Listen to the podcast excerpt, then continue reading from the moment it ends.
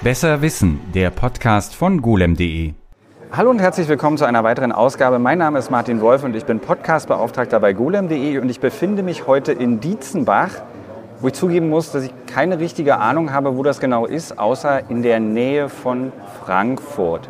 Und ich befinde mich auf einem Treffen des Vereins zum Erhalt klassischer Computer e.V. Und mit mir ist Susanne Floss hier und du bist Mitglied in diesem Verein. Klassische Computer, wir sind hier umgeben, man hört das hier auch im Hintergrund so ein bisschen. Es wird aufgebaut. Diese Tagung ist ähm, in drei, auf drei Tage aufgeteilt. Der erste Tag ist so auch für Schulklassen und Leute wie mich äh, von der Presse so ein bisschen als Vorglühtag, würde ich das jetzt mal nennen, gedacht. Du hast hier schon alles aus, aufgebaut, weil du kommst aus Tübingen. Ja, genau und hast den weiten Weg hierher gemacht und hast hier einen Stand. Wir hören es im Hintergrund nicht nur die Geräusche von den Leuten, die hier reden, sondern wir hören auch, wer feine Ohren hat und wenn das nicht rausgefiltert wurde, dann hören wir das Fiepen von mehreren Röhrenbildschirmen. Hier stehen vier Röhrenbildschirme vor uns. Einer ist angeschlossen an eine POM-Konsole der weltbekannten Firma Palladium. Daneben steht ein Atari 7800, ein Nintendo Entertainment System mit Mario Bros. 3. Sowieso ein Highlight. Also als ich ankam, schon die ersten Kids direkt gescheitert an Level 4. Und daneben steht ein Interton VC 4000. Das ist natürlich nicht deine komplette Sammlung, richtig? Das ist richtig, genau. Also ich habe mal äh, angefangen mit dem Nintendo Entertainment System wieder, weil ich das als ähm, Teenager mir auch gekauft hatte von meinem Konfirmationsgeld. Und ähm, irgendwann habe ich mir diese Konsole wieder beschafft, als ich meinem Sohn zeigen wollte, welche Geräte ich früher mal benutzt habe, so zum Abgleich, damit man es einfach mal ausprobiert, weil die Steuerung ganz anders ist und die Optik natürlich ganz anders ist. Und habe mir so ein Gerät gekauft und leider war das Gerät dann aber defekt, was ich ersteigert hatte. Und dann bin ich ähm, in den Kontakt gekommen, so ein bisschen zur Retro-Szene, um die Sachen auch wieder reparieren zu können. Und bin dann bei diesem Hobby hängen geblieben, so als ähm, passionierte Flohmarktgängerin wurden das dann irgendwie immer mehr Sachen, die ich spannend fand. Und ähm, wenn man da erstmal im Gespräch ist, da hatte ich einfach total Blut geleckt. Und mittlerweile habe ich eine größere Sammlung ähm, historischer Computeranlagen und Videospielsysteme. Da, nur noch mal kurz die Nachfrage. Du hast es gekauft, um deinem Sohn zu zeigen, wie es damals aussah. Ich weiß nicht, ist dein Sohn überhaupt noch an Computerspielen interessiert oder bist du inzwischen die treibende Kraft im Haushalt? Also zunächst mal habe ich zwei Söhne und der Ältere, um den es dabei geht, ähm, der betreibt das noch so ein bisschen als Hobby, aber das ist jetzt niemand, der also im Verein unterwegs wäre oder so. Der beschäftigt sich mit ganz anderen Sachen, also mit Film, Theater, Medienwissenschaften. Aber ähm, das ist in dem Fall eher mein Hobby, ganz genau. Ja, es ist so geworden, ne? Also aus dieser einen Sache, aus dieser einen Entscheidung heraus äh, hat sich das dann gewandelt und das nicht nur im Hobbybereich, sondern du fängst jetzt auch an, du hast angefangen, dich damit auch beruflich zu beschäftigen. Wie ja, kommt das? richtig, genau. Also ähm, ich habe im Verein, ähm, im Umfeld ähm, mal einen Medienwissenschaftler kennengelernt, ähm, und bin mit ihm in eine Diskussion über den Begriff der Archäologie äh, geraten, weil ich das hochspannend fand zu sehen, dass die Medienwissenschaftler im Bereich der Medienarchäologie den Archäologiebegriff ganz anders verwenden. Und wir haben also angefangen, das zu diskutieren. Und ich habe mich dann gefragt, wie wäre es denn eigentlich, wenn man dieses Thema mal wirklich ernst nimmt und wenn ich versuchen würde, als gelernte Archäologin im engeren Sinne, ähm, mal darüber zu arbeiten, wie es eigentlich um die Eigenschaften von so einem technischen Artefakt wie einem Computer oder einer Videospielkonsole ähm, bestellt ist. Und ähm, dazu kommt auch, es gibt einen relativ neuen Zweig innerhalb der Archäologie, das ist die sogenannte Archäologie der Moderne, die also den Untersuchungszeitraum ein bisschen widersinnig zur Wortbedeutung Archäologie, die ja eigentlich aufs Altertum zielt, erweitert. Also bis in die Jetztzeit im Grunde genommen und da gar keine zeitliche Grenze mehr einzieht und das mal zu durchdenken, was das auch methodisch vielleicht bringt im Abgleich für den gesamten Bereich der Archäologie, fand ich also sehr spannend und habe das Thema dann ähm, hier erst auf einem Vortrag 2018 mal vorgestellt. Ähm, da gibt es auch ein kleines Video auf YouTube, wo ich was erzähle. Verlinken wir in den Show Notes natürlich. ähm, und ähm, dann ähm, habe ich das ausgebaut und habe mal ähm, an der Universität Kiel bei Professor Ulrich Müller, der sich mit Archäologie der Moderne beschäftigt, nachgefragt, ob er sich vorstellen kann, da vielleicht ein Dissertationsthema zu anzunehmen. Und ähm, naja, ich bin sehr viel beschäftigt, deshalb ähm, bin ich da jetzt noch nicht so weit, dass ich da irgendwas ähm, schon publiziert hätte von der eigentlichen Dissertation, aber ich bin schon auch immer mal wieder auf äh, Fachtagungen bei den Medienwissenschaftlern unterwegs damit und versuche also diese Schnittstelle abzugleichen und das Ganze zu diskutieren und mache da auch Aufsätze immer mal wieder zu. Jetzt kann ich mir vorstellen, dass die Medienwissenschaftlerinnen und Medienwissenschaftler dem Ganzen ziemlich aufgeschlossen gegenüber sind. Ja. Wie sieht es denn mit den Archäologen aus? Ähm, es ist natürlich, wie soll ich sagen, ähm, es gibt da verschiedene Dinge, die da zu diskutieren sind. Also zum einen ist die Frage, ist, ist quasi mal salopp gesprochen nur Archäologie, wenn ich quasi ein Loch mache? Also müssen eigentlich archäologisch untersuchte Artefakte vorher einen Zyklus durchlaufen haben aus Nutzung, Verwerfen, Ablagerung und wieder Entdecken der entsprechenden Quellengruppe mittels einer archäologischen Ausgrabung. Also wenn man diese Aussage bejaht, dann braucht man hier nicht weiter zu reden. Wobei auch das nicht ganz stimmt, weil zum Beispiel bei Ausgrabungen in der U-Bahn ähm, ich meine, es war in Amsterdam, auf jeden Fall in Holland, äh, gab es auch mal Funde von zum Beispiel Telefonen, ähm, Telefonkarten und anderen medientechnischen Geräten, die man dann im Fundgut hat. Und ähm, laut Gesetzeslage soll man sich ja als Archäologe schon auch um alle Dinge, die man da findet, die kulturell möglicherweise bedeutend sind, kümmern. Das heißt, es gibt also kein definiertes Ende in der Denkmalgesetzgebung, dass irgendwann Schicht im Schacht ist. Die meisten Archäologen würden die jüngeren Sachen zum Teil dann irgendwann vielleicht als als neuzeitliche Störung oder derlei äh, oder, oder Abfall oder so äh, betrachten. Aber das kann man ja wissenschaftlich durchaus auch anders sehen. Also insofern hat diese Frage eine Relevanz auch. Was mache ich in der tagtäglichen Praxis? Wenn ich solche ähm, Artefakte vorfinde, ist das etwas, was ich zu konservieren und zu beachten habe? Und meine Haltung wäre ja, bei der Geschwindigkeit des technologischen Wandels unbedingt. Weil sonst haben wir irgendwann so eine Art kulturelle Nullinformation, wenn wir dem nicht ein bisschen vorbeugend begegnen. Und deshalb ähm, wäre ich der Meinung, ja, das ist Archäologie. Ich meine, es gibt ja auch die berühmte Geschichte davon, dass tatsächlich Videospiele vergraben wurden in, der Amerik in irgendeiner amerikanischen Wüste. Ne? Also äh, diese Tausende oder Hunderttausende ET-Module von Atari, die sie nicht losgeworden sind. Genau. Und ähm, also mal abgesehen davon, ob die Frage jetzt steht, ob man jetzt dein Atari oder mein Atari 7800 erst verbuddeln muss, damit es zum Artefakt wird. Wie sähe das denn konkret aus, wenn man wissenschaftlich daran geht? Du hast es schon so ein bisschen angedeutet, es geht halt darum, wie, wie diese Art der Einordnung, wie das, wie das funktioniert, ähm, die, die wissenschaftliche Arbeit erst zu definieren, oder?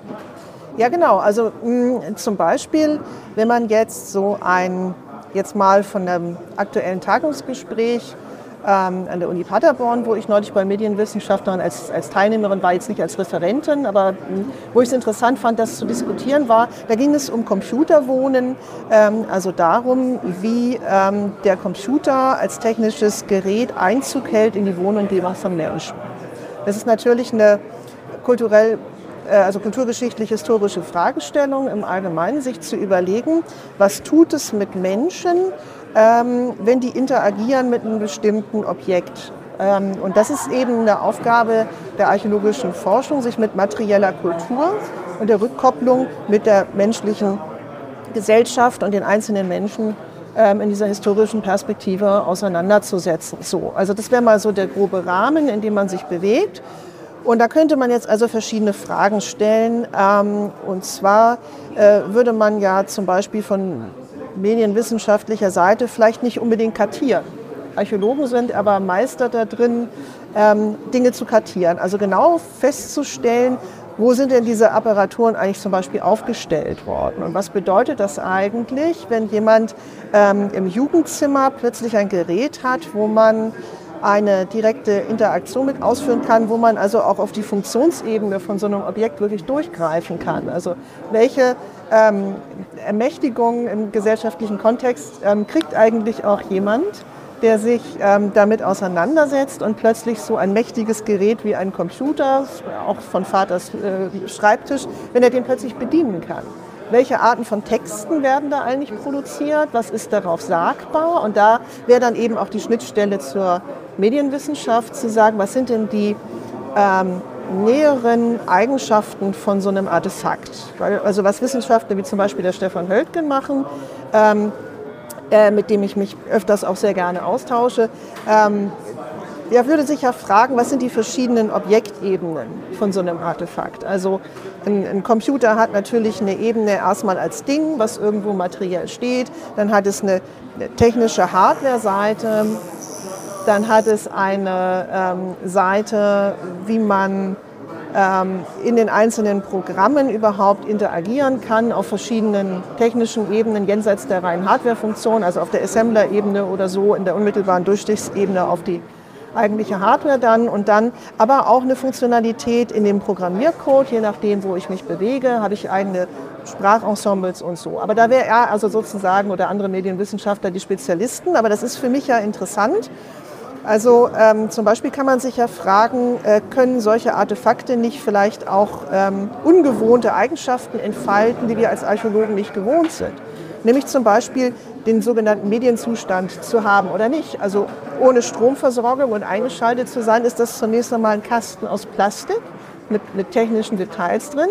Aber da habe ich plötzlich eine Ebene, die ich in der Untersuchung von so einem Artefakt einziehen müsste, wo ich sagen muss, ach Mensch, äh, wie erfasse ich das denn überhaupt?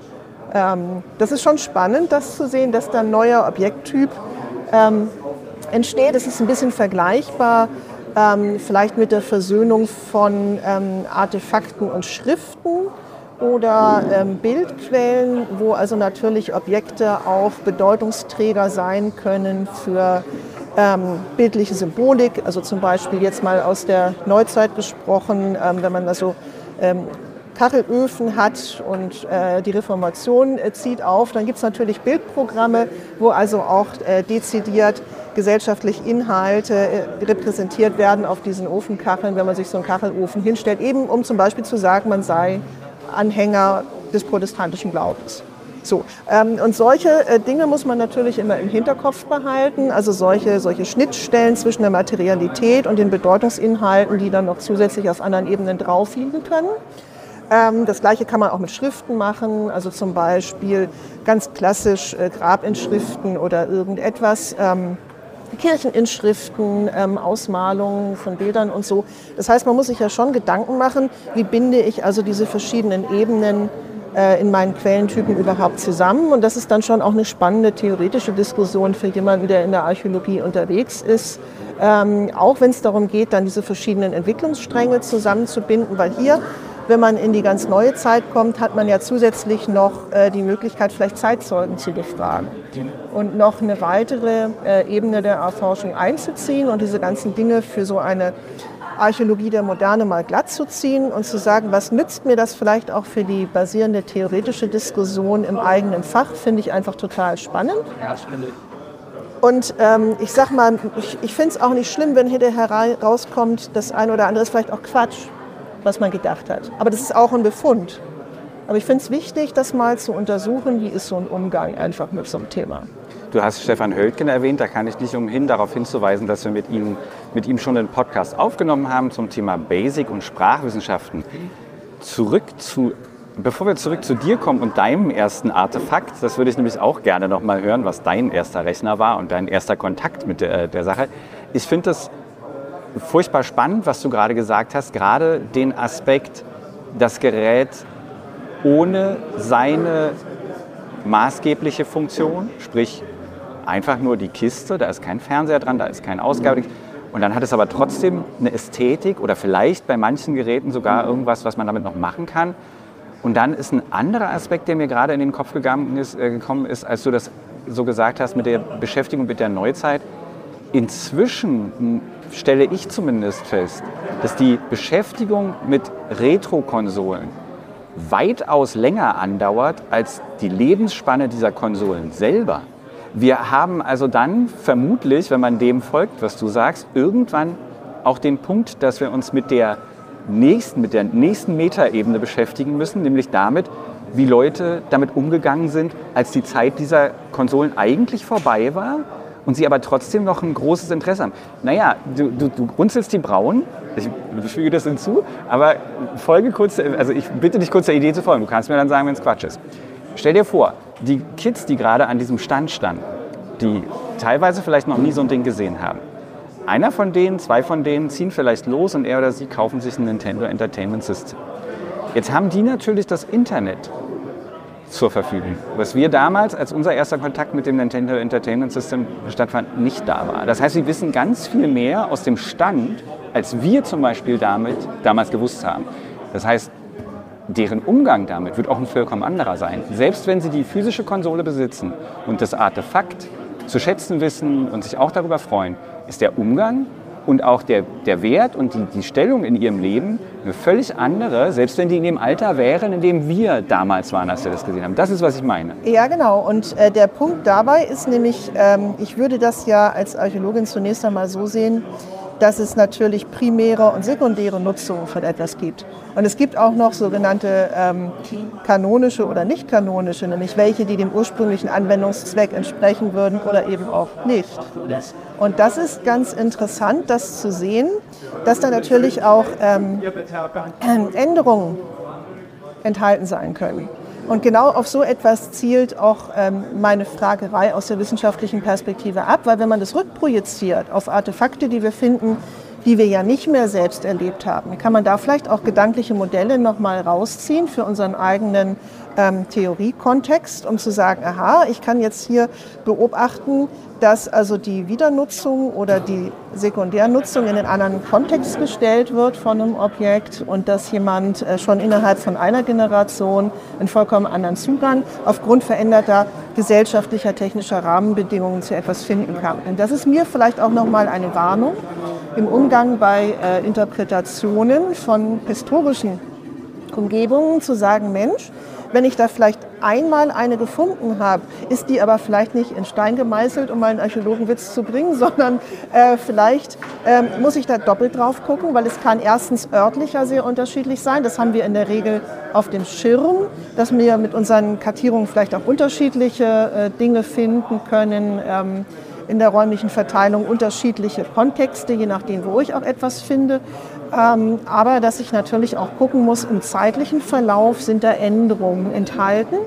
Und ähm, das kann ja auch ein Hinweis eben darauf sein, ähm, dass die Gesellschaft, in der so ein Objekt sich aufhält, eben an einen vollkommen anderen äh, ja, äh, kulturellen Zusammenhang stand, wie auch immer man das jetzt äh, in Worte fassen will, geraten ist. In der Tat, ja. Und ähm, das muss man ja aber mal, finde ich, äh, immer wieder auch neu diskutieren an neuen Beispielen.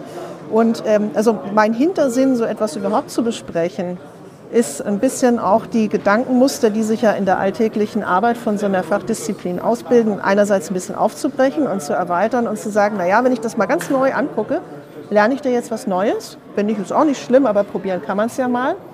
Und auf der anderen Seite aber auch zu sagen, wenn ich das andocke, also im Sinne von einem interdisziplinären Arbeiten und mal spiegel in eine andere Wissenschaft, ähm, dann sitze ich immer wieder auch da, wenn ich Medienwissenschaftler höre und, und denke mir, Mensch, ähm, ja, aber warum kartiert er sie denn das jetzt eigentlich nicht? Oder ja, jetzt sag mir doch mal, ich will jetzt aber eine bestimmte Sache gerade wissen. Und da merke ich, es gibt schon so etwas wie eine bestimmte Blickrichtung der einzelnen wissenschaftlichen Disziplinen, eine bestimmte Art zu fragen, zu gucken. Also ich, manchmal grenzt das beinahe an eine Berufskrankheit, wenn ich an einem Gebäude vorbeigehe und sage, guck mal, eine Mauerflügel. Oder wenn ich eben auch irgendwelche Sachen sammle, weil das Sammeln an sich ist auch ein bisschen eine Berufskrankheit, ständig irgendwas zu sortieren. Das wäre meine Frage gewesen und wir kommen auch noch zum Sammelaspekt, aber ja, Berufskrankheit, alles klar, ja. Ich würde ähm, ja, nochmal zurückkommen zu deinem ersten Artefakt und es ist in dem Fall wirklich eines. Also dieser, dieser Rechner, den du als erstes benutzt hast oder vermutlich gesehen hast, ist wirklich einerseits ein sehr schönes Objekt, war es denn auch was, was dann Spaß gemacht hat oder was dich ähm, äh, erleuchtet hat irgendwie? Naja, der erste Computer, den ich gesehen habe, war ja eigentlich ein Commodore PET von meinem Vater. Ähm, mein Vater ist ähm, Mathematiker und hat im Rahmen seiner Arbeit in der Mathematik sich dann früh auch für Computersysteme interessiert und hat dann später eine Softwarefirma ähm, gegründet gehabt. Und äh, deshalb, weil er sein Büro auch bei uns zu Hause hatte und eben vorher auch noch seine, seine wissenschaftlichen Sachen bei uns zu Hause gemacht hat mit den Computern, gab es bei uns also immer einen Raum, in der Wohnung, ähm, wo dann diese ganzen Geräte auch zugegen waren. Das heißt, äh, die waren immer irgendwie auch um mich herum. Also so Nadeldruckgeräusche aus dem Nachbarzimmer oder irgendwie, was weiß ich, äh, Datenübertragungsklingelingeling. Äh, die, diese ganzen Dinge ähm, habe ich sehr früh beobachtet und wie es oft so ist, wenn Eltern irgendwas machen, fand ich das ganz lange ganz doof. Ehrlich? Ja. Aber ähm, na, das war so ein bisschen, also ich fand das nicht sehr nahbar als Kind. Ne? Also das ist, ähm, die Sachen waren alle so ein bisschen grau und dieses grüne Geflimmer von diesen Bildschirmen und so. Also das war du, so was, unterscheidet sich das. Wenn ich, ich glaube, wenn ich das als Kind gesehen, also ich meine, ich finde ihn jetzt noch wunderhübsch, so ein, so ein äh, äh, Commodore Pad. Also dieses mit dem, dass der Monitor da so drauf ist und er sieht halt, für mich sieht er aus wie der Inbegriff eines Computers, also so wie ich mir als Kind einen Computer vorgestellt habe, so sieht das Ding aus. Und das ist bei wenigen Computern so der Fall. Aber ich verstehe auch, ich hatte ja nie Zugriff auf einen oder damals hätte ich nie, wenn man ihn natürlich immer täglich vor sich hat oder wenn es halt Teil des Alltags das ist. war halt die Welt der Erwachsenen. Das war Ah. irgendwie so was Okay, Ernsthaftes und so. ah, das kommt auch noch dazu, na ja, logisch, ja, ja, na klar. natürlich, ja klar. Und es war jetzt auch nichts, was sich sofort erschlossen hat, weil, also klar, wenn jemand Mathematiker ist, hat er natürlich einen anderen Blick, was eine Abstraktionsebene angeht, auf so eine Programmierebene, als ich jetzt als Kind. Sodass das für mich erstmal nicht diesen spielerischen Anstrich hatte. Aber es gab dann eine so eine Kassette, die man da reinstecken konnte. Da konnte man mit so einem visualisierten V aus dem Zeichensatz von dem Computer eben ein Raumschiff simulieren. Und dann konnte man vorne so einen Punkt rausschießen. Da gab es noch so ein paar Sterne, da durfte man irgendwie nicht gegenfliegen oder so. Ähm, das hat mich dann schon stundenlang beschäftigt. Und anders wurde mein Blick darauf dann, als also Leute in meiner Umgebung auch verstärkt so C64-Computer hatten. Und ich selber bin dann aber eigentlich über die Videospielkonsolen eingestiegen, so richtig in die Thematik. Also ich habe mir vom Konfirmationsgeld dann mal so ein Nintendo Entertainment System halt eben gekauft. Und da war ich dann irgendwie hinüber. Was hast du denn auf dem NES als erstes gespielt? Was waren deine, deine Lieblingsspiele damals? Ich habe äh, damals so ein Package gekauft, das war ähm, Nintendo Entertainment System mit äh, dem ersten Super Mario Brothers, der ganz große Klassiker. Und das war ein echter Glücksgriff, weil das Spiel ähm, sehr intuitiv ist und einfach fantastisch programmiert. Es ist optisch schön, es ist von der Soundkulisse überhaupt nicht nervig. Und das hat mich so gefesselt, da habe ich also ewig Zeit vor verbracht. Und äh, das war ja damals auch noch so fies, dass man da richtigen sportlichen Ehrgeiz entwickeln konnte, weil in dem Moment, wo man das Gerät abgeschaltet hat, war der Spielstand weg. ist natürlich nicht zu vergleichen mit den heutigen Komfortzonen irgendwelcher Speicherstände. Das heißt, da hat man richtig geackert.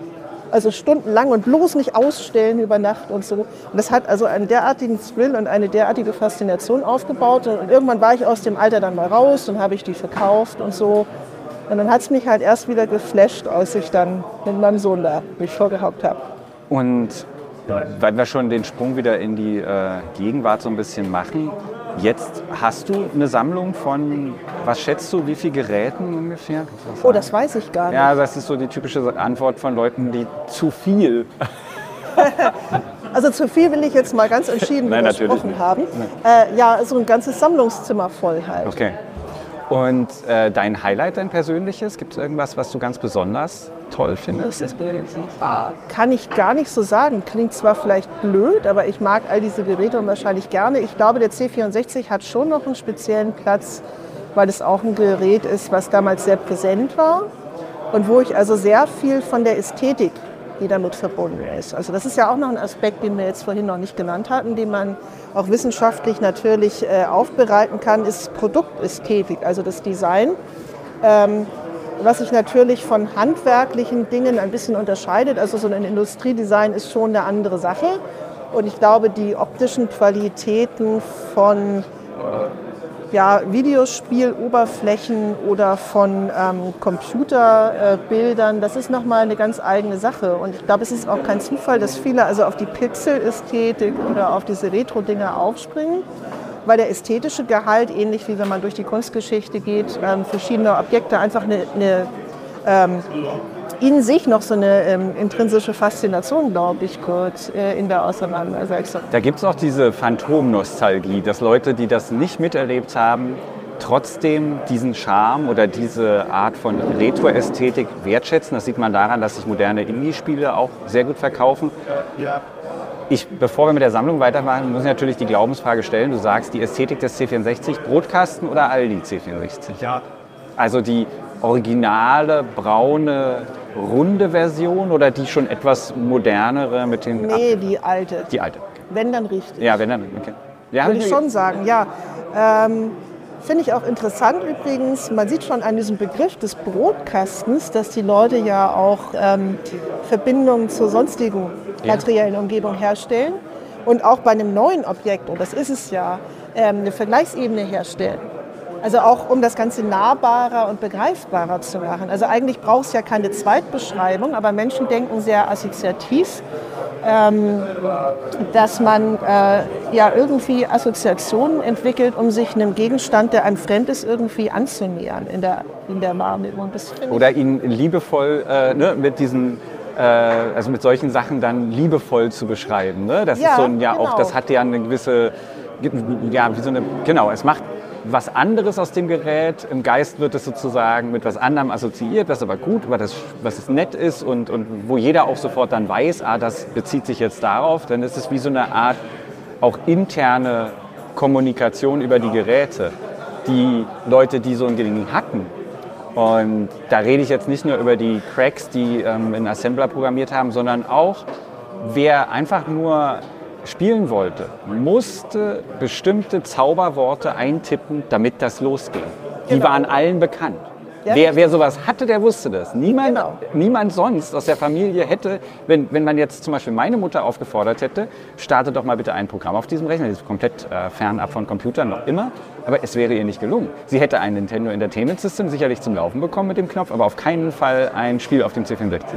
Ja, das stimmt. Ähm, ich finde das interessant, dass es da genauso etwas wie einen Insider-Sprach- oder Bediencode gibt. Also, also ich sage jetzt bewusst Code einfach Ja. als, als äh, spielerische Klappung von, von Coding. Ähm, dass man da äh, tatsächlich äh, auch neue gesellschaftliche Gruppen ein Stück weit produziert, auch das spannend. Und deshalb habe ich vorhin auch das gesagt gehabt, dass man, äh, wenn man da jetzt plötzlich einen Jugendlichen an so einem Gerät in seinem Schlafzimmer vorfindet, ja eine ganz interessante neue Kombination von einem Objekt hat und einem Austausch, wo was ganz Neues passiert, was es vorher so nicht gab und wo auch eben die Gruppen, die das bedienen können und die da sowas wie eine Wirkmächtigkeit entfalten können, plötzlich ganz ähm, verrückt von den alten Erfahrenen rutscht in die ganz junge Generation. Woran wir uns, glaube ich, heute in verschiedenerlei Hinsicht noch in, in der Berufswelt und überall gesellschaftlich auch beinahe abarbeiten, würde ich mal sagen. Ähm, und ja, äh, ich meine, wenn man sich hier in der Halle umguckt mit äh, den Vereinskollegen, ähm, ist das natürlich eine ja, gemeinschaftsbildende Grundlage bis heute. Und es gibt natürlich dann auch diese berühmten, äh, ich möchte beinahe sagen, Kriege. Also es ist natürlich ein bisschen unangemessen angesichts dessen, was in Europa gerade los ist, diesen Begriff zu wählen, aber traditionell belehnt man es eben mit dem Wort, sagen wir mal, liebevoll freundliche Auseinandersetzungen zwischen Personen, die äh, da verschiedenen, man kann sagen, Glaubens sind, welches Ja. denn das beste Gerät ist. Ja. und darüber gibt es ja bis heute ähm, auch in der Retro-Community so Zuordnungen, ob man jetzt, keine Ahnung, Nintendo besser findet oder Sega ist so ein Klassiker oder Atari oder lieber Commodore oder so. Da gibt es ja ähm, offensichtlich einen, einen Antrieb, der es Personen wert sein lässt, sich überhaupt so einen Kopf zu machen und da richtig in der Auseinandersetzung, auch wenn sie liebevoll freundschaftlich in weiten Teilen sein mag, aber zu begeben, dass man das überhaupt in der Form leidenschaftlich diskutieren mag. Ich möchte als jemand, der für eine IT-Publikation ähm, arbeitet, noch anmerken, dass ja, ich kann mich sehr gut erinnern, dass diese Sachen damals ernst genommen wurden, aber zumindest in der Retro-Community wird das alles mit einem lachenden, ne, mit, also mit Zwinkern benutzt. In der heutigen Zeit ist das aber alles noch vorhanden. Stichwort macOS, Windows, Linux und auch Geräteformen wie iPhone oder nicht iPhone. Also das zieht sich weiter durch, aber wir kommen noch mal kurz zusammen. Ich komme noch mal, bevor wir, bevor wir äh, zum Ende kommen, will ich noch mal zu der Sam zum Sammlungsaspekt zurückkommen. Gerne. Und zwar aus deiner persönlichen Sicht. Es gibt, ähm, ich schätze das immer so ein, ich meine, ich war auch mal sammelnd äh, tätig, so krautig. Also ich, hatte, ich habe einfach alles mitgenommen, was rumlag. Das macht man dann so 10, 15 Jahre. Also ich habe damit angefangen, bevor der Kram wirklich, also als er wirklich als Schrott eingestuft wurde, dann ist der Keller voll. Dann fragt man, also habe ich mich damals gefragt, okay, was mache ich damit? Ich mache damit nichts. Andere Leute könnten aber damit was anfangen. Also habe ich den Kram abgegeben.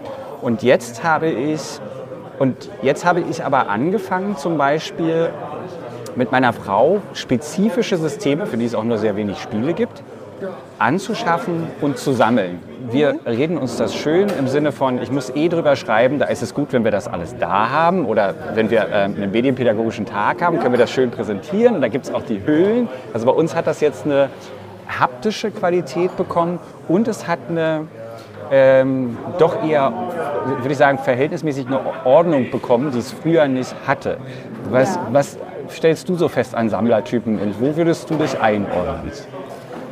Oh, Sammlertypen, da gibt es, glaube ich, sehr, sehr unterschiedliche Menschen. Ich glaube, es gibt Leute, die einen Wahnsinnsspaß nach wie vor an der Programmierung haben. Es gibt Menschen, die sehr viel Spaß daran haben, technische Umbauten zu machen.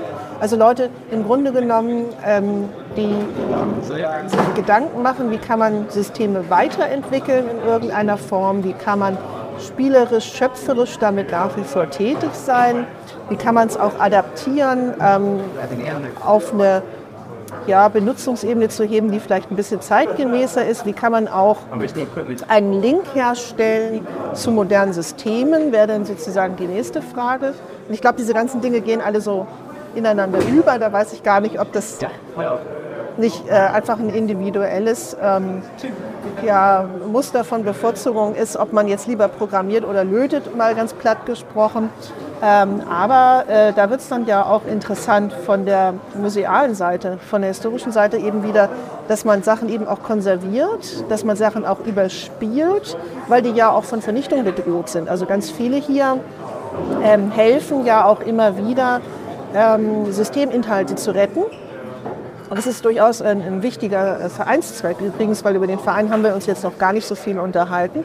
Ähm, der hat natürlich die Aufgabe, im kulturellen Gedächtnis einmal diese Sachen präsent zu halten und auch wieder zugänglich zu machen, aber auch ganz ernsthaft immer wieder ähm, werden hier Dinge auch ähm, abgegeben beim Verein, wo es heißt, oh je, da sind eigentlich wichtige Daten wirklich draus. Äh, von Firmen, von äh, Forschungsarbeiten, äh, aus dem privaten Bereich, wo es eigentlich heißt, ach Mensch, jetzt habe ich aber das System nicht mehr. Und dieser Verlust an Daten, das wird uns im kulturellen Gedächtnis echt noch beschäftigen. Und also da sind auch viele dabei, ähm, erstmal auf dieser spielerischen Vereinsebene Dinge zu erproben und weiter diese Geräte bereitzustellen, aber letztendlich kippt es dann sehr schnell auch in den ernsthaften Aspekt. Also die, die Leute gibt es, das ist so eine Gruppe. Dann gibt es natürlich Menschen wie mich, die ab und zu einfach auch gerne auf eine äh, Apparatur drücken, wo ein buntes, piependes Signal rauskommt, weil es einfach Spaß macht. Weil, äh, Würde ich meine, mir auch zuzählen. Ich, ich will jetzt hier auch nicht heucheln, dass ich diese ganzen Dinge nicht auch täte, weil mir das Freude macht. Also das wäre ja völlig verrückt, ja, das abzustreiten. Ähm, da gibt es diejenigen, die halt lieber ein bisschen was spielen. Da gibt es halt eben welche, die versuchen, so ein Spiel auch selber zu schreiben oder so. Also der Spaßaspekt natürlich. Ich finde es total toll, ähm, in Austausch auch mit Menschen einfach zu gehen, weil ich erlebe immer wieder auch die Community an Leuten, die hier herumläuft in der Halle, einfach als sehr freundliche, kreative Menschen, äh, die ich persönlich sehr mag. Ähm, und äh, für mich ist das auch interessant. Es gibt gar nicht so arg viele Frauen in diesem Bereich. Und äh, was ich eigentlich schade finde, und ich denke mir dann irgendwie immer auch da, ähm, ist es eine schöne Sache, wenn man da mit teilnimmt an diesen ganzen Dingen. Und äh, heutzutage ist das ja längst nicht mehr so. Aber man sieht auch so ein bisschen in der, in der Uhrzeit der Computerbeschäftigung waren es vor allen Dingen erstmal Männer. Absolut. Also und äh, wann immer ich auf so ein Treffen gehe, was ich jetzt auch nicht ständig und regelmäßig tue, ist, äh, äh, sehe ich die Leute, teilweise mein Alter, also Baujahr irgendwas in den 70ern oder davor und meistens wie ich dann halt mit weniger Haaren als vorher und mehr Falten und das ist alles so ein gewohnter Anblick. Ähm, ich glaube aber ernsthaft, dass sich das ändert und ich glaube auch, dass der Verein zum Erhalt klassischer Computer e.V. dazu einen Beitrag leisten kann. Vielen Genau. Dank, Susanne, dass du mir hier Rede und Antwort gestanden hast. Ich möchte alle dazu ermutigen, sich mal vielleicht die Vereinswebseite, die wir natürlich im, ähm, in den Shownotes verlinken, anzusehen und eigentlich auch mal so ein Treffen zu besuchen. Weil Gespräche an den Tischen, es äh, äh, äh gibt so viele Leute, die, wie du gesagt hast, neue Dinge auch machen mit der alten Technik. Also es ist nicht nur so, dass man hier einen, ähm, genau hinter uns steht, ein wunderbarer Commodore CBM, den man bewundern kann, den man in echt sehen kann, also wirklich schöne Dinge sich angucken kann. Und natürlich wie bei dir ähm, eine Runde Super Mario 3 spielen kann, was auch auf jeden Fall immer eine gute Sache ist, sondern man kann auch ins Gespräch kommen über moderne Anbauten, über das, was du gesagt hast, ne? wie kriege ich neue Verbindungen hin, bis hin zu Reparaturhilfe äh, oder solchen Sachen, Tipps dazu, wie kriege ich ein System irgendwie wieder zum Laufen. Kann man auf so einem Treffen machen, findet, glaube ich, aber nur einmal im Jahr statt. Ne? Ja, genau. Also dadurch, dass die Mitglieder ja aus der Bundesrepublik von allen Seiten äh, kommen, ist der Aufwand natürlich relativ groß, äh, so etwas zu organisieren und da ist es traditionell so, dass irgendwann im Herbst dann immer ein Termin angeboten wird, wo wir eben ja auch switchen, quer durch die Bundesrepublik. Wir waren auch schon in Frankreich, um das Ganze auch mal international einzubinden. Und äh, das ist einfach ein sehr, sehr schöner Moment ähm, wo man sich dann einfach auch mal mit allen wirklich sieht und nicht nur in den regionalen Treffen, aber es gibt natürlich auch regionale Treffen. Genau, da, das, da wollte ich noch darauf hin. Auch, man kann sich auch umtun, wer ist denn in meiner Region irgendwie zuständig, wen gibt es genau. da. Es gibt noch als weiteres das Vintage Computing Festival, das auch einmal im Jahr genau, stattfindet. Aber wir haben ja auch ein Forum übrigens, also wir haben ja eine Webseite als Verein, wo man also dann äh, in dem Forum sich austauschen kann. Danke für den Hinweis und damit beenden wir den Podcast. Ich weise noch äh, schamlose Eigenwerbung in äh, eigener Sache darauf hin. Alles zu Retro-Computing und natürlich viel, viel mehr zu modernem Computing findet man auf golem.de. Das war's für diese Aus Ausgabe. Ich bitte ein bisschen zu entschuldigen, die Tonqualität, der Hintergrund. Wir sind in einer großen Halle, das ist nun mal so, aber dafür tobt hier das Leben und das Retro-Computing. Tschüss, bis zum nächsten Mal.